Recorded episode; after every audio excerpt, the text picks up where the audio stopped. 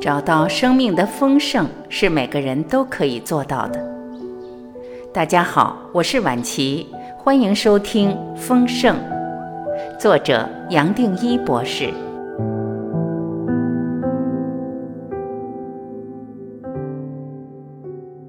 二十，只是没有抓到重点。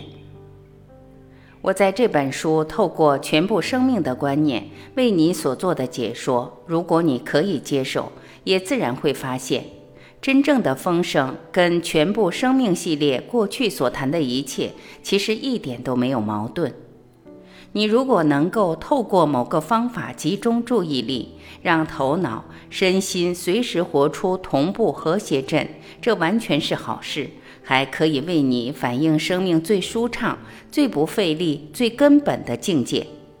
你也会发现，反而是平时头脑不断起伏所带来的杂乱念头，才让你脱离了它。你如果懂了这一点，其实可以用各式各样的方法，把身心带回到这种最源头的状态。举例来说，你已经知道静坐的方法可以有数不完的变化。而古人也用八万四千法门来形容。过去你可能会想问，哪一种静坐的方法最究竟？然而你现在已经明白，无论哪一种静坐，走到最后，最多也只是让你的头脑得到休息或专注。这一点确实是好事。一样的，东方文化会教你要做善事，行菩萨道，服务瑜伽。西方人也鼓励你做慈善的公益，而希尔华特斯透过推广吸引力法则，提醒你付出应该要比得到的多。我透过前面几章，也试着把这些观念进一步深入。你从正向感恩的练习，到清理与简化，再到给予和慷慨，自然也会明白这些丰盛的特质本身都带来善意。这些练习都能让你回到邪阵，毕竟人类和任何众生本身离不开善意。你如果多做好事，多做善事，也自然让身心合一，回到最根本的频率，更进一步回到第十二章提到的人间最基本的状态。然而，我相信你也发现了唯一的差别：其实人间的丰盛并不是全部生命的丰盛。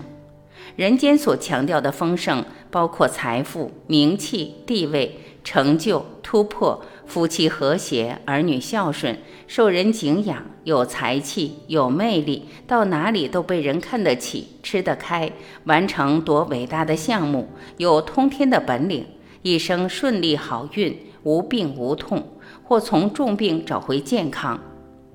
为后代留下福报，培养好的生态环境，为地球创造永续的未来，甚至建立外太空的新基地。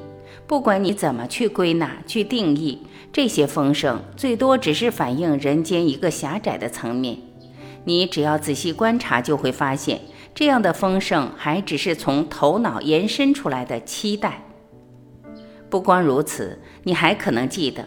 我在我弄错身份的个案强调过，你透过这些重重的期待和观念，最多还只是继续强化你的个体性，而这个个体性无论怎么分析，你到最后一定会发现是虚的，是假的，是不存在的，是个幻想。无论采用什么方法去追求，最多只是把你生命宝贵的能量浪费在一个虚的目标上。而这么做还误导你自己，让你以为非要达成某个目标才算是活出了丰盛。你可能会问：那么是这些方法有问题是吗？再一次的，我必须跟你说实话。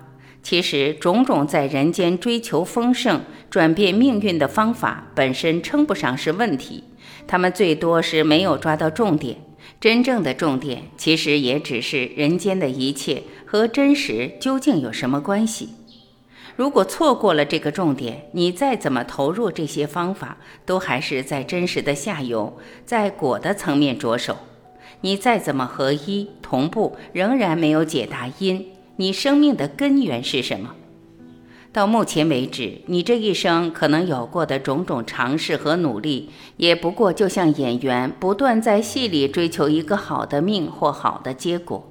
你可能比谁都努力，甚至比前一分钟的自己还拼命，但是你却完全不晓得，你在这一出戏里再怎么追求都没有用。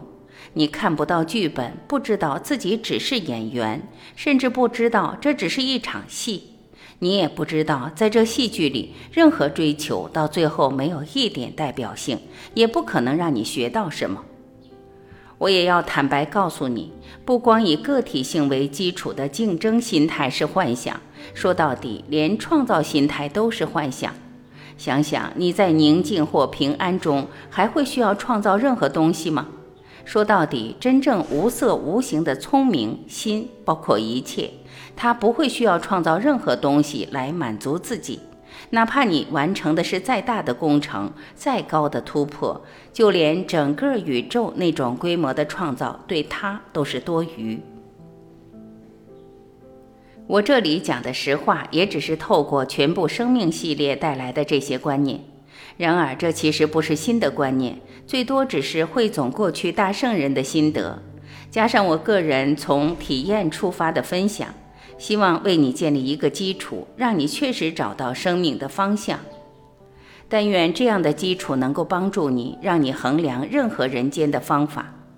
倘若没有这个基础，恐怕你只要遇到一个好的方法，大概也就马上去追求，甚至就迷失了。到时候不知道你还要迷路多久，才可能再找回正确的路。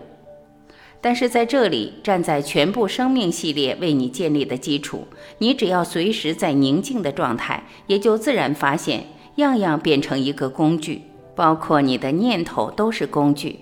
是什么的工具？在人间的层面，最多也只是让你这个肉体可以生存、可以满足基本需求的工具。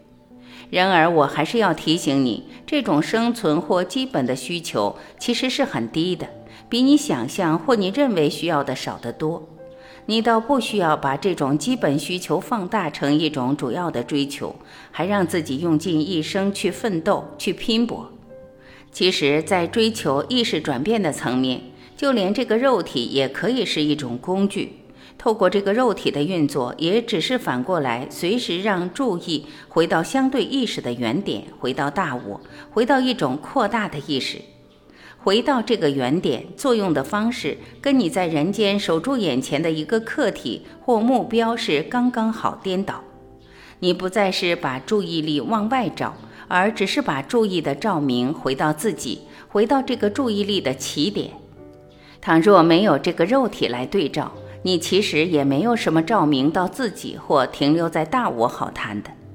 在这个人间。你还需要做的，也只是不断的注意力回到自己，照明到自己，你也就不知不觉会跟无限大的意识、绝对心合并，而被它融化。是到这个时候，你才可能突然体会到，这个无限大的绝对才是唯一真实的体，是唯一的真实。这些话对你不再只是理论，而是事实。你会突然明白。真实到从来不是你过去心中认为有的个体你。从我的角度来看，是体会到这一点才是你这一生来最大的目的。这一来，你自然可以把全部注意力摆回到真正的自己，完成一趟没有回头路的旅程。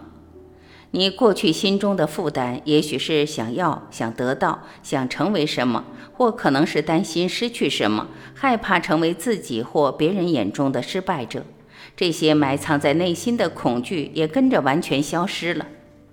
这时候，我要再重复一次，你自然会发现，心的力量比什么都大。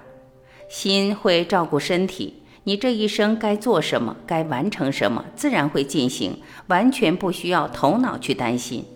这种放下，自然会为你带来过去没有体会过的欢喜和宁静。